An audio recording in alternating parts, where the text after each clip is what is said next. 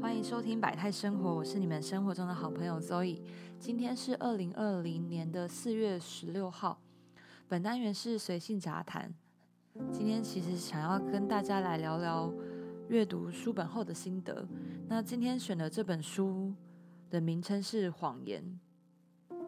那这本书呢，它是一个韩国的小说，它在韩国的名称是《Kojima Ida》，其实就是骗人的或是说谎的意思。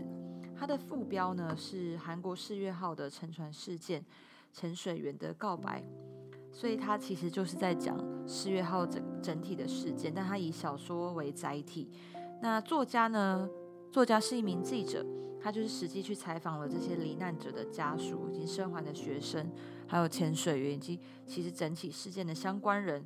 他将这些事件、这些故事，然后以这个潜水员的视角去作为第一人称去叙述。那中间就是小说的叙述跟故事采访是交错的。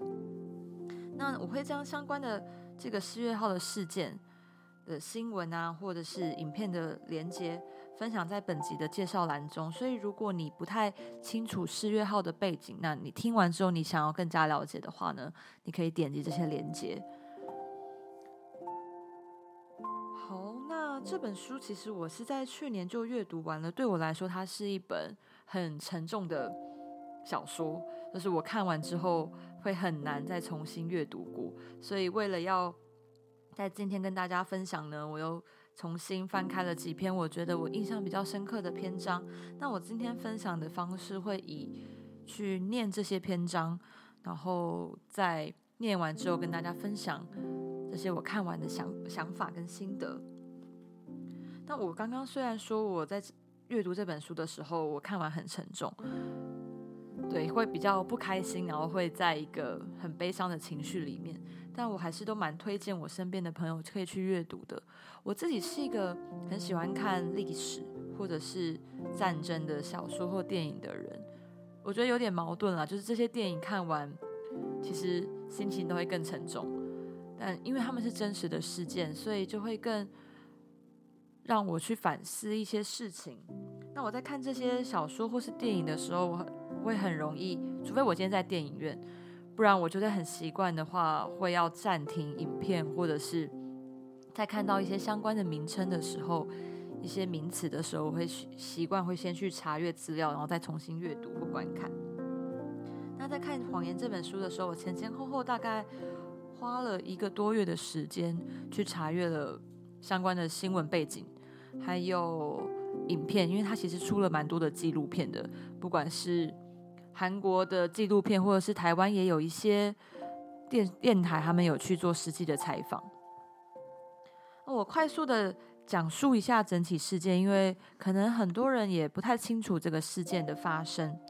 它其实就是在二零一四年的四月十六号，也就是六年前的今天，在韩国发生的这个四月号的沉船事件。那四月号它本来是一个准备从仁川港开往济州岛的一个渡轮，它在开往的过程中呢，在真岛附近沉没。它船上总共有四百七十六人，当中有三百零四人是不幸罹难，其中这三百零四人呢，包含了两百六十一名。都是一个台湾高校的高二学生，他们本来是要搭乘这艘渡轮去到济州岛，然后参加他们的毕业旅行。那这个事件呢，我觉得对于韩国，或者是说对于全世界来说，都是近年来发生的一个很重大的公共意外。那如果你大概多少了解这个事件的话，你就会知道，对于韩国人来说，世越号的沉船，其实他们不会把它称作为意外。他们更多会说，它是因为一个政府的不作为而造成的遗憾。我在二零一六年的时候有去过一趟首尔，就去观光旅游。那时候我在经过光化门的时候，我就有看到穿的黄色的衣服，黄色相关的可能是雨衣或者是服装，然后系上黄丝带的的人，他们坐在光化门前静坐，甚至是搭起帐篷，应该是。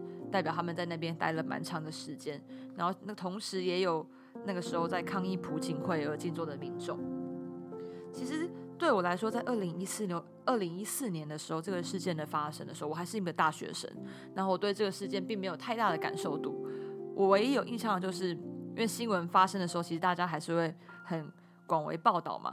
那就是在这个报道的时候，其实一开始是说哦，全数的人是获救的，然后到后来才陆续说哦，其实很多人都还在船舱里面，在等待等待那个搜救，等待救援。然后到最后，其实就是我刚刚说的，有三百零四人的罹难，其实没有被救起来。然后这件事件其实就过了，然后到去年的时候，我就重新看到刚好公视的，喂，我想一下是哪一个节目？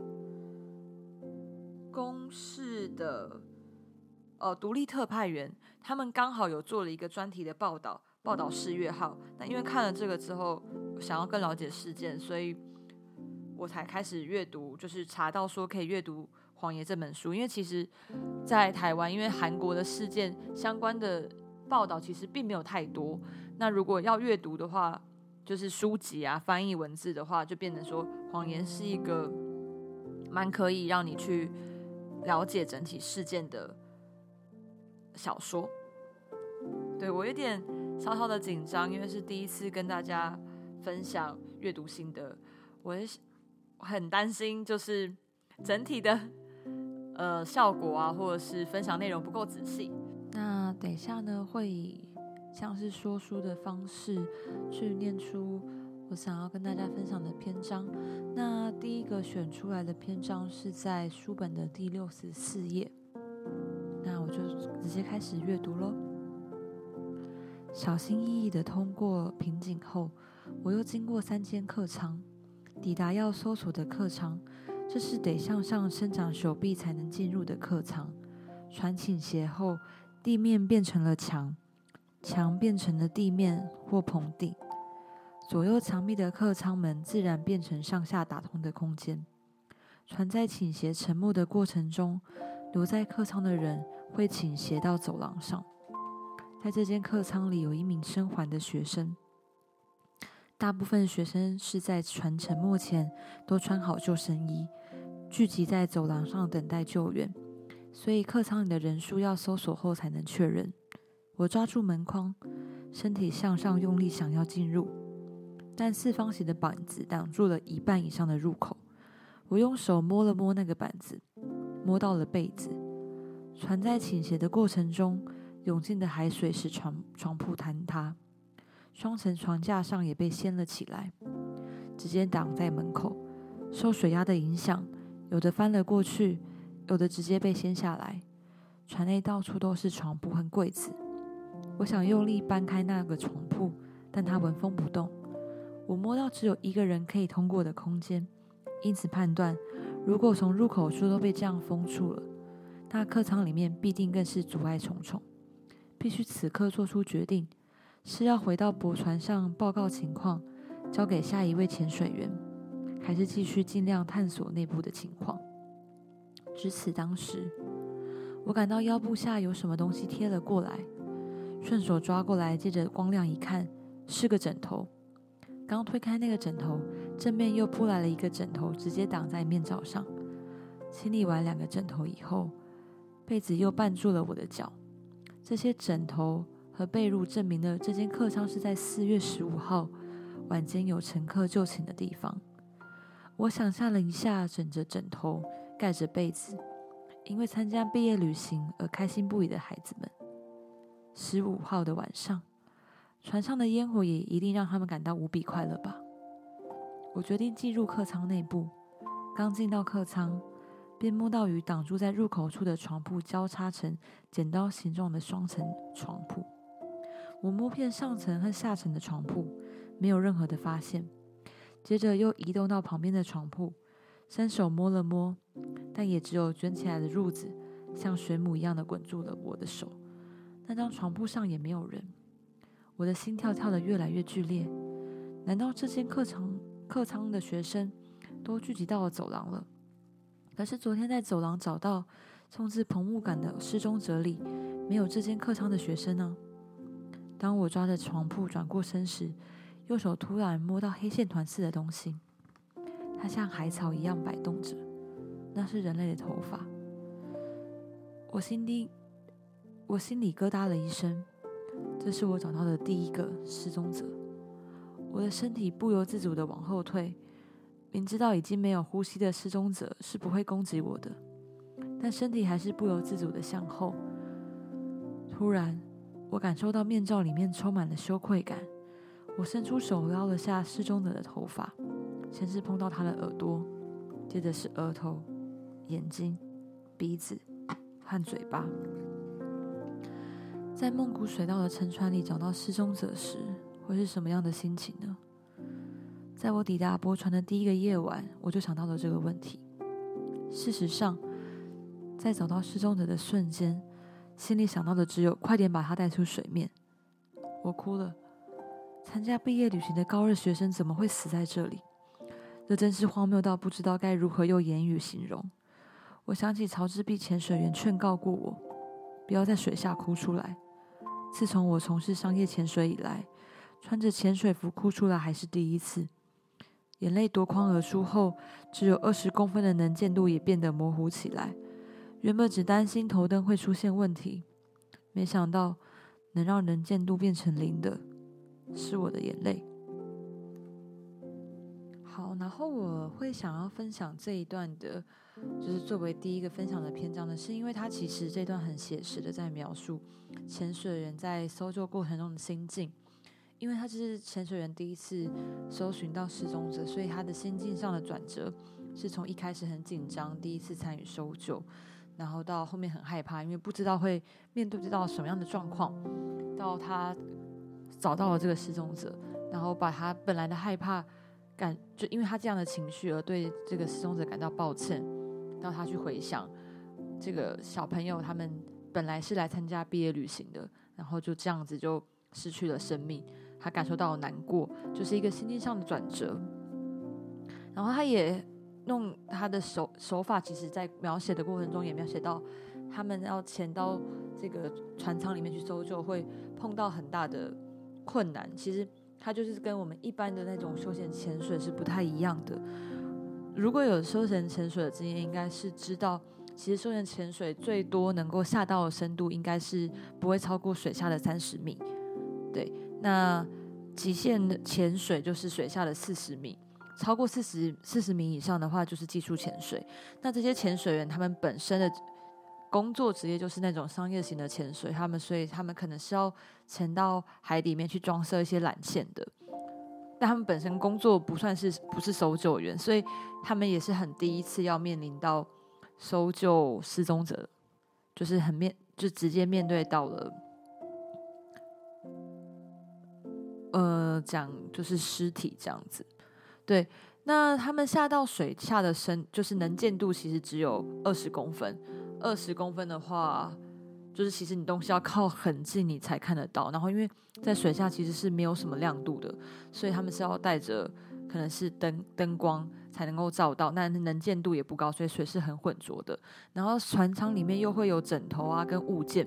所以跟一般那种休闲潜水说你要看到海里面，然后很清澈看到鱼的那个，完全是不一样的状况。他所面临到的，除了是下到那个深度，你身体要面临到的压力之外，还有面临他的心心情上的压力，双重的两种压力。那我刚刚在阅读的过程中呢，我提就小说中的，在讲到这些罹罹难者的罹难者的时候，都是弄失踪者这三个字。然后针对这个部分呢，其实有人有曾经去采访过台湾的翻译者，问他为什么会弄这样的翻译。他其实那时候是回答说，因为韩国的媒体跟作者都是避都是使用“失踪者”这个词，所以他就也尽量避免到使用“死者”这个字眼，因为觉得“死者”这个词听起来很冰冷。那对于已经罹难到在深海里面的这些小朋友，他其实不想在他们的父母亲的伤口上撒盐吧，所以在选词上面，不管是作者或是翻译者，他们都是选用的失踪者来说。那这本小说《谎言》这本小说，它其其主角这个罗根水，我刚刚说到的主角，他叫做罗根水。它其实是以潜水员金冠空为原型，然后这个潜水员他也是参与了整个搜救的活活动，其实参加了不是几个月，他参加了两年的时间。那参加的过程中，他其实也造成他有一个创伤症候群，还有身心上的困扰，所以他最后他作者其实有邀请这些相关的人啦，制作了一个 podcast，那 podcast 叫做四一六的声音。然后邀请了很多相关的人士来接受访谈，其中就包括了这个潜水员。但他最后是在，因为他们最后其实有一些后来面临到一些法律的诉呃诉诉讼，所以这些心理上的压力跟身体上的的压力状态下，他最后是自杀的。所以书中其实他们有提到说，潜水员有些被被控是业务过失致死罪，然后。呃，这个业业务过失致死罪是因为当中有潜水员因为搜救的过程中而殉职，那反而让其他的这些民间潜水员来变成戴罪羔羊，要来承受。那我稍微说明一下，潜水员他会面临到那个身体上的受受伤、受损的状况，是因为你下潜到超过四十米以下的地方，它本身就不像你在陆地上，你受的不只是大气上的压力，你还有水的压力，然后。因为一般在搜救的过程中，其实政府这次就是韩国政府并没有提供这些商业的搜救员，他们有一个好的设备以及一个医疗的环境。因为他们其实上升，就是他们回到水面上，他们好的状态是要进入到潜水中，也就是那种减压舱，它会慢慢的先在减压舱慢慢的适应这个压力之后慢慢上升。但它其实对于这些呃，搜搜救员他们是没有提供这样的设备的。然后他们那时候其实有去找一些商业的，就是业界的人想要提供，然后也有碰到一些不不支持，或者是提供了反而被政府觉得说他们有利益上的纠葛。对，所以就是他们后来的诉讼啊，整个过程，我才会说，除了本这本个事件造成的那些罹难者家属的这个伤害之外。这个事件也造成本来是要参与搜救的人，就就是这些潜水搜救员，他们反而面临了很多的法律的追诉，以及政府后来反而是来控告这些搜救员，他们是有利益上想要赚取更多的钱啊，以及在民间，就是在民间也有一些流传传言是说，哦，他们只要打打捞上一个罹难者的。遗体的话，他们就可以赚到更多的费用，所以有很多的负面的消息，反而影响了，就是控制了舆论的层面，然后伤害了这些本来其实想要去帮助他们的救生这些搜救员，所以他后后续有很多的问题产生。那在这个小说里面，他都有去描述这些状况。所以在下一段呢，我主要就是会分会讲一下搜救员在搜救完参与完的过程中，他们身体上所面临到的。一些受伤以及心情上的一些压力。好，那我就进入下一段的下一段的分享呢，会是从第一百六十二页开始。法官大人，您知道从梦谷水道驳船撤船离开的潜水员去了哪里吗？你一定认为船靠岸后，大家就去见了家人朋友，回到各自的家乡，和想念的人一起欢乐相聚了吧？都错了。废寝忘食的往返于梦谷水道和沉船的潜水员，没有一个回归到正常的生活，因为大家都得了减压症。虽然大家总是把总有一天搞不好这种担忧挂在嘴上，其实都很害怕那个诅咒真的会渗透到自己的体内。潜水时若没有完全的排除体外的氮气，形成气泡，会妨碍血液的流动，慢慢演变成骨坏死，而且经常会出现肌肉撕裂或韧带拉长的症状。有些人下半身失去知觉。无法自行大小便，而极度的心理创伤更会导致幻听和幻觉。眼下的民间潜水员迫切需要的是治疗，不是一般的治疗，而是必须在拥有治疗减压症设备的潜水医疗专家的医院接受住院治疗。如果错过治疗时机，最严重可能出现全身麻痹或血管堵塞，造成猝死。于是，我们被集体送往位于庆尚道、拥有高氧。高压氧气治疗中心的第一医院，对于与大海为伴、热爱下水的人来说，没有比得减压症更可怕的。特别是商业潜水员，若病情恶化，再也无法潜水，连生计也会没有着落。在驳船上，尽管大家都下了即便得了减压症也要找到失踪者的决心，但真的被松进音乐后，每个人都开始害怕，换上病人服，一躺在床上，身体就仿佛开始叛乱，全身上下开始疼痛起来，头痛、关节痛、肌肉痛、牙齿痛，只能根据各部的各部位的痛症先开止痛药。有的潜水员走路一摆一摆的，有的潜水员手不停发抖，有的潜水员拄着拐杖，还有的潜水员坐在轮椅上。我们彼此手拉着手，看着对方的眼睛，说着不切实际的话，互相安慰着。吸几天氧气就会好起来，不必担心。没错，上次我认识的潜水可是抬着进减压舱自己跳出来的。要是真的需要做手术，听说这家医院的医生都是神医，髋关节、骨关节还是膝关节出现问题，我都可以趁机换成人工关节，也不错嘛。我们都会好起来的。好的，一定会。我们说好要一起去太平洋那边潜水呢。我们彼此鼓励，但大家都心知肚明往后治疗的艰辛。毕竟远超过潜水教育标准的潜水工作量已经持续了三个多月，大家都心知肚明。在所有的潜水员当中，我最先接受了手术。一处在危险状态硬撑过来的颈部，最终还是出现了问题。我切除了压到神经的椎间软骨，在六号和七号的颈椎处打了钢钉固定。潜水们、潜水员们跟我开玩笑说，以后我搭飞机过安检时，金属探测器都会发出警报声。我们按照减压舱操作人员的指示，每天进入减压舱吸高纯度的氧气三个半小时。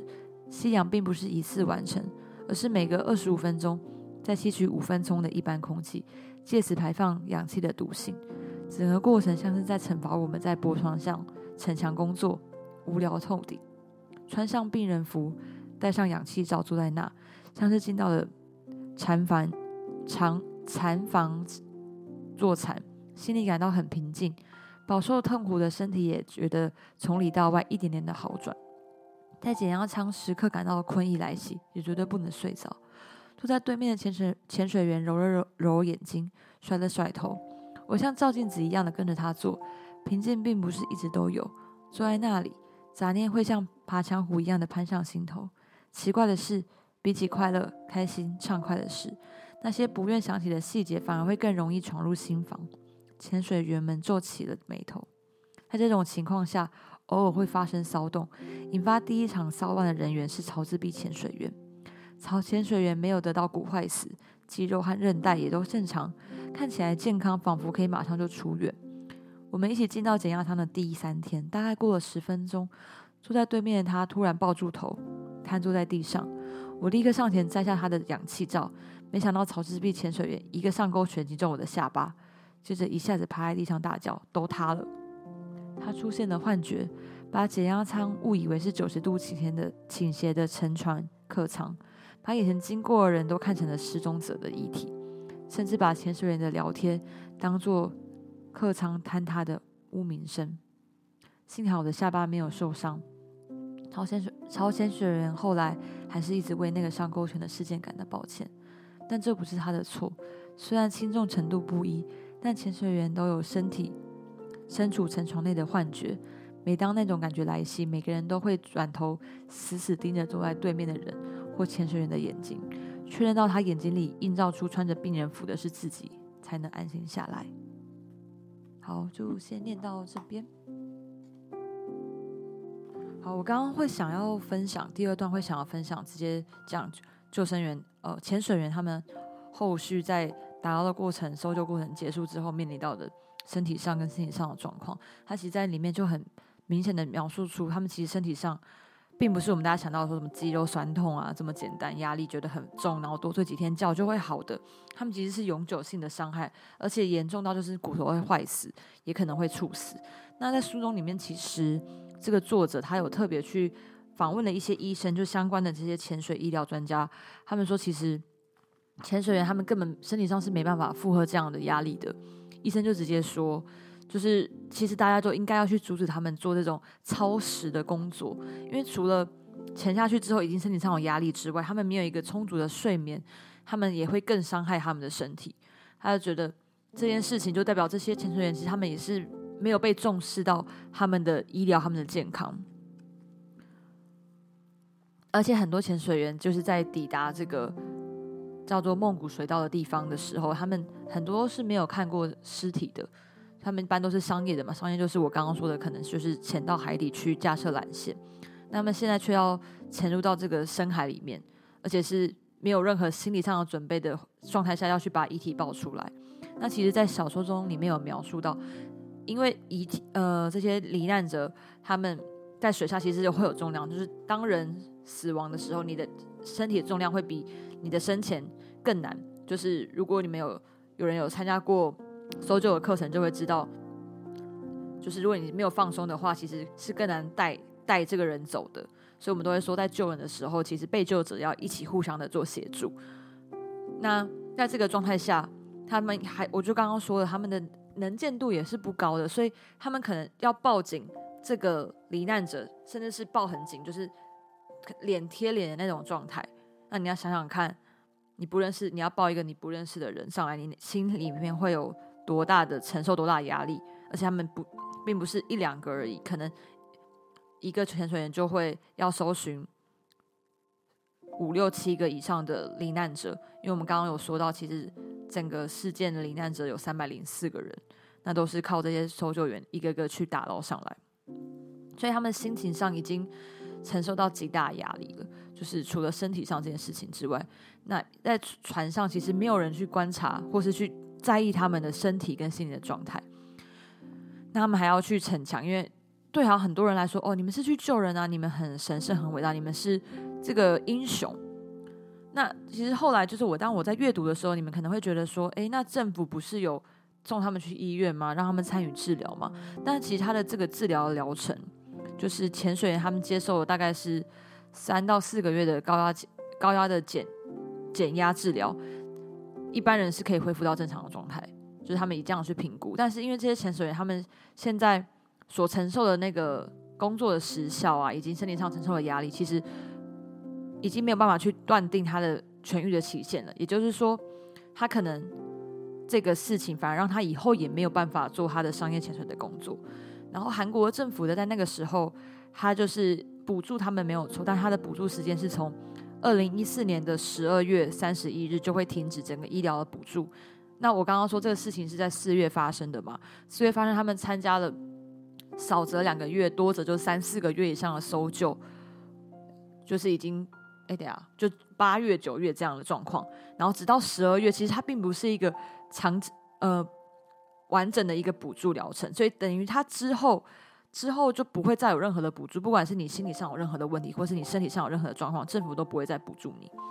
那后来虽然在抗议之后，他们就延长了三个月，但是到三个月之后，就是没有一个依法的说他们会帮助这些人，而且在最后，其实除了政府并没有一个完整的医疗措施之外，民间的舆舆论也出现了，就说哦，这些救生员他们这些搜救员。他们想要我靠政府的补助啊，他们想多拿钱啊，他们贪得无厌啊。然后也有一些说法是，他们下去救了。我刚刚有提到，就是他们下去只要打捞上一个罹难者，他们就可以拿到多少很多的钱。然后这些舆论就一直在网络上面发酵。那对于我就我刚刚说，他们身体上的状况，如果还 OK 的人，当然就会想要赶快去工作，因为他们可能已经长时间没有一个正常的收入嘛，因为他们都去做。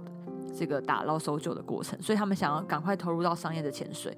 那你在这个状况，其实你心理上面已经是承受到极大的压力，然后你又要再回到岗位上工作，就会有更多的后续的事件发生。所以整体的四月号的事件啊，就像我刚刚说的，除了本身罹难者家属的伤痛之外，后续也影响了很多不单是一个家庭的事情。所以在阅读这个故事的时候，你就会感受到这些人都是。每一个都是活生生的人哎，然后每个人背后都有好多的故事。你面临到的不是一个数字，不是哦三百零四个人罹难，就是这三百零四个人背后都关乎到一个家庭。哦，我就有点比较激动，但我觉得这个时候就是在阅读这个书的时候，你就会感觉到很生气。为什么政府跟民间的舆论会是这样子的去伤害一个？要去帮助或者去搜救的人员。好，那这是第二段的分享。那我最后一段，我就选了一个最后一段，再跟大家做快速的分享，我们就进入今天 podcast 的尾声。好，那我下一个要分享的片呃章节是在本书的两百三十六页开始。其实两百三十六页，我要讲一下它的前段，就在叙述说这些罹难者的家属他们会办一些团聚的活动，然后在这些活动上面，他们会去分享对于这些罹难者过往生活的片段啊，可能是邀请亲朋好友或者同学们一起聚会一起分享，让大家互相的去疗伤。那这也是帮助这些罹难者的家属去治愈他们心中的伤痛的方式。那我直接从。第两百三十六页一开始呢，他是在讲一个学生，他在分享其中一个疑难者，他要写了一封信给他。那我在两百三十七页就会开始念这封信。OK，那我开始喽。如果不是纳莱，不仅是我，其他人也都逃不出来。当时大家都害怕的直发抖，船内的广播只是不断的重复着，要我们站在原地别动。大家都穿好救生衣，在原地等待。有一两个人开始哭起来。我做梦也不敢相信自己会在这么浅浅的客轮里，穿着救生衣等待营救。有人提议应该走出去，也有人反对，说出去只会更危险，应该按照着广播的指示去做。随着时间过去，都没有人来救我们，船却越来越倾斜，船里开始进水，广播却还在播放着原地别动的指示。不管是船员或是海警，没有任何人帮助我们的大，没有任何可以帮助我们的大人在。那时，身为班长的纳莱挺身而出，他指挥着大家镇定，先到走廊，再一起到船尾的甲板去。船已经倾斜的相当严重，地面和墙已经都颠倒了。想要到走廊，就要从头顶上的门出去。纳莱说：“想要想出去，大家必须齐心协力。”他像老师，也像船员、海警一样的对我们说：“没错。”那一刻，纳莱就是我们的船长。听着纳莱的指挥，一名接着一名上去，大家互相踩着肩膀向上爬，手和脖子都淤青了。水越来越多了，纳莱一直呼喊着：“要冷静，我们都会出去，别怕，再加快速度。”大家都往门外的时候，我站在后面，水已经及腰了。我从小就怕水，而且不会游泳。纳莱转过来看我说：“润绿啊，快过来，快！”我吓得连步伐都迈不开。纳莱涉过已经淹过大腿的水，来到我面前，拉起我的手，然后托起我的屁股，把我往门外一推。已经上去的同学伸手拉住我，我由于过度惊吓，没能抓住同学的手，摔了下来。似乎有非常短的时间，水停止上升。水位直到大腿的根部，但我在水中挣扎了起来。娜拉再次走到我的面前，抓起我的手，看着我的眼睛说：“润绿啊，一口气上去，做得到吗？”我哽咽着点点头。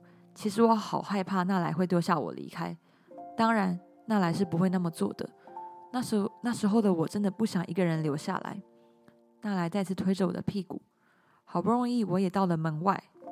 好了。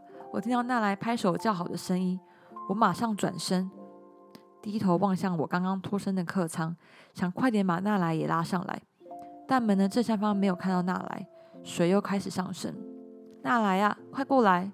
等一下，我和英之一起过去。纳莱正在救被物品缠住、不停发抖的孔英之，水上的速度逐渐加快，已经过了胸口和脖子，马上就要淹过头顶。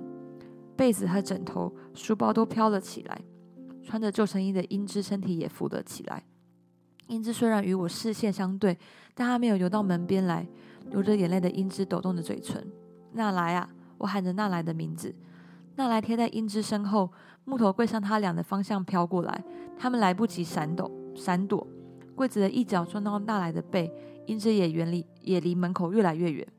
还好吗？纳莱看着我举起的右手。他再次游向英之，两人各自抓着不同的柜子靠近门口。我趴身下来，走廊里的两个同学各抓住我的一只脚，我的上半身几乎都垂在客舱。我伸出手，快快抓住！刚刚抓到纳莱和英之的瞬间，船再次开始倾斜，船内的设备出现坍塌，发出刺耳的轰隆声。我没有抓住他们的手，自己还险些再次掉进客舱。我反反射性的退后，挺直腰。当我立刻再把头抬伸进客舱里时，看到英姿被袭来的衣柜卡住，卷入水流里。我看到他挥动的双臂，却无能为力。突然，那来的手突然出现在我眼前，他被上涨的水流淹没，因为穿着救生衣，所以浮出水面。我马上抓住他的手向上拉，但是拉不动。啊！纳莱发出惨叫声。我看到纳莱的脸，那个表情知道吗？就是已经痛到无法讲话的表情。纳莱吃吃力的说出一个字：脚。他的脚应该是卡在坍塌的设备里，但就算脚踝断了，也要先把纳莱拉上来才行。忍耐一下，纳莱。我用力拉纳纳莱纳莱的瞬间。巨大的水流从走廊涌过来，那水流打击着我的头，把我推出了五公尺，不应该有十公尺那么远。我松开了纳莱的手，我记得很清楚，纳莱被拉上来，他的脚有受伤了，但真的从客舱出来了。可直到我离开客轮，也没有发现纳莱。走廊涨满涨满了水，已经无法在原路返回。从船尾到甲板，只要走十步，就是纳莱在的地方，却无法进入。不管怎样，我都应该抓住他的手，抓住他的手，他的手。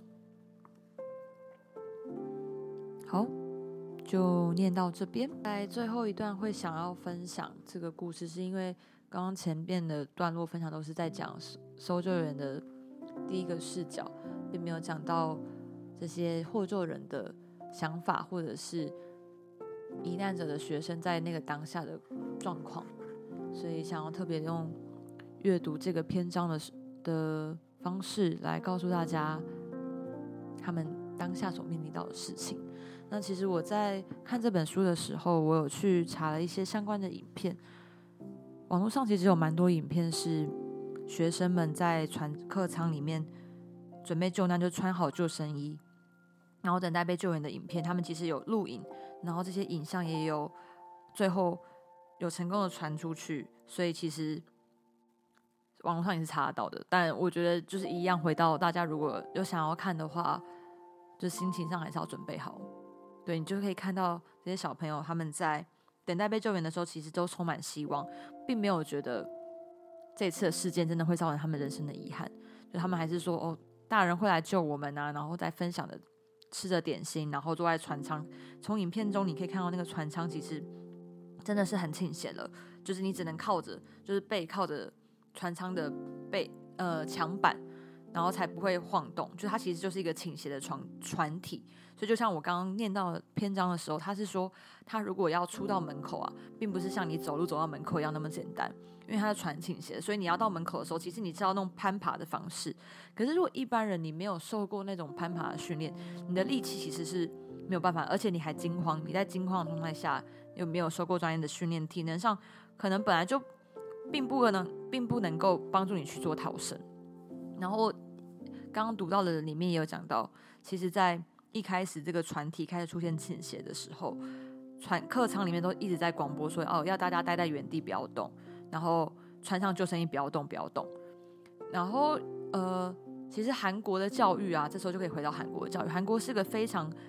受儒家影、儒家思想影响的一个国家，他们长幼有序的那个观念是非常的坚，呃，非常的怎么讲，非常的重要的。如果有在看韩剧，就会知道他们里面那种长辈跟长辈之间，或是比你年纪大的，你一定要叫哥，你一定要叫姐。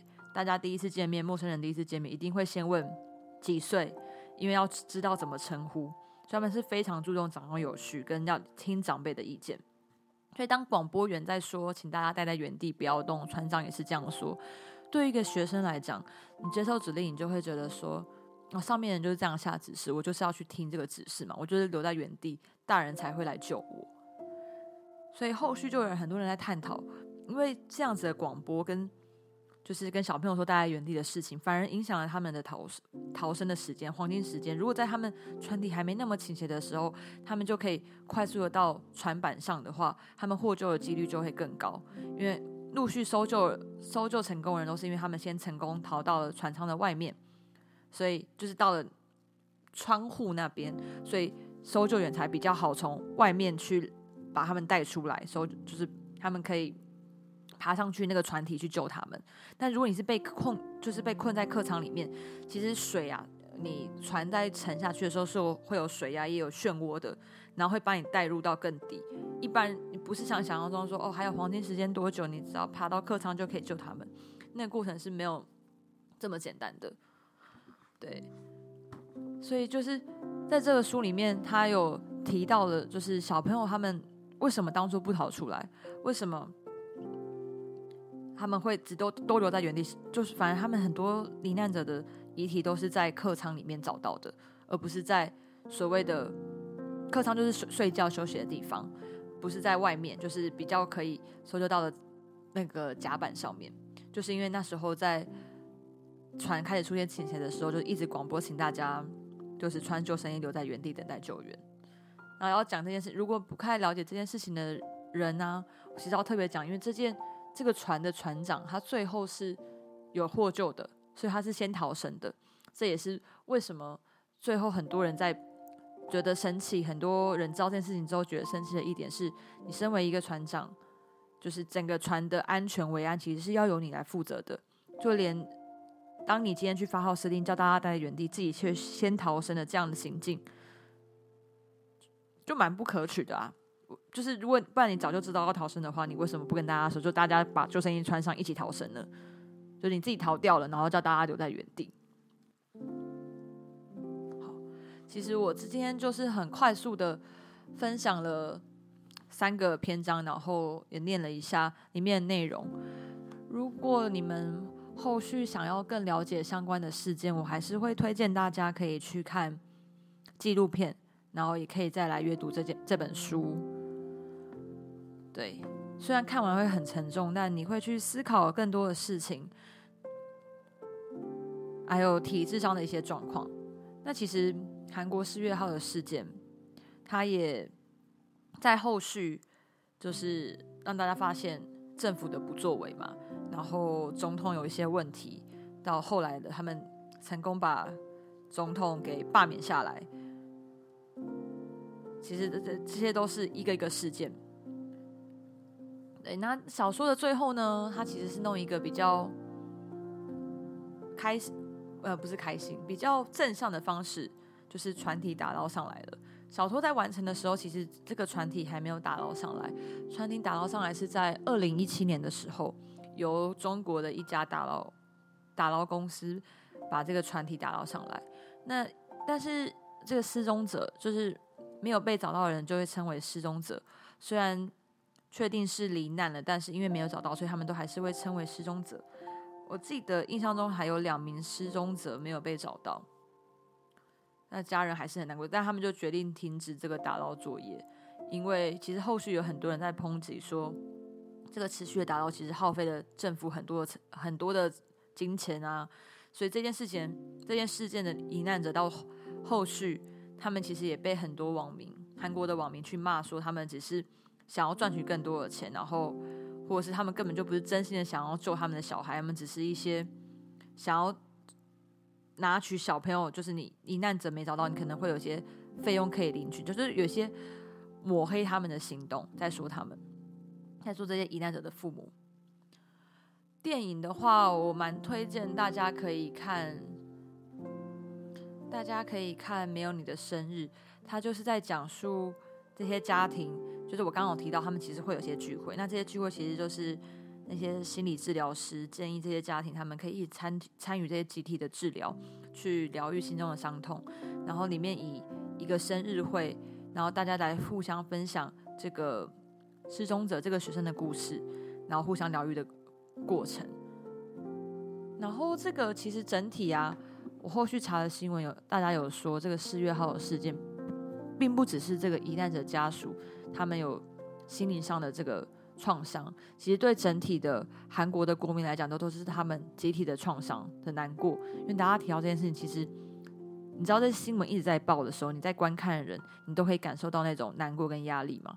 那这个症状就是叫做 PTSD，就是我觉得在现在比较常会被讨论，就是其实我们大家看到哦受伤了这件事情发生的最大的受就受害者就是罹难者家属，或者就是罹难者本身。但大家都忽视到这件事情，它的影响力跟它的发酵扩及到会到怎么样的程度。所以后续也有一些综呃不是综艺节目，应该是访谈的节目，有一个大型的访谈的节目，他们就邀请了民众，然后坐在台下，然后大家来，其中有一个人就讨论到这个故事。刚好那天是四月十六号，然后所以主持人就提到了这个事件，然后里面有一些人刚好他是跟这个事件相关的，或是他的朋友、他的同学。同事在这个四月号里面，然后大家就在那个讲场合上面去分享一些故事，蛮感人，也蛮就是你会感受到那个集体的大家都对这件事情感到难过的心情，跟对于韩国的社会上来讲，这是一个集体的伤痛。好，这是我第一次分享书本，所以我在前段可能听起来会比较紧张，因为觉得有太多庞大的资料需要跟大家来说，又怕自己讲的不够好。希望大家会在听完这个书的分享之后呢，会想更多去了解四月号这个事件，或者是会想要阅读这本书。那现在就在这边跟大家说拜拜。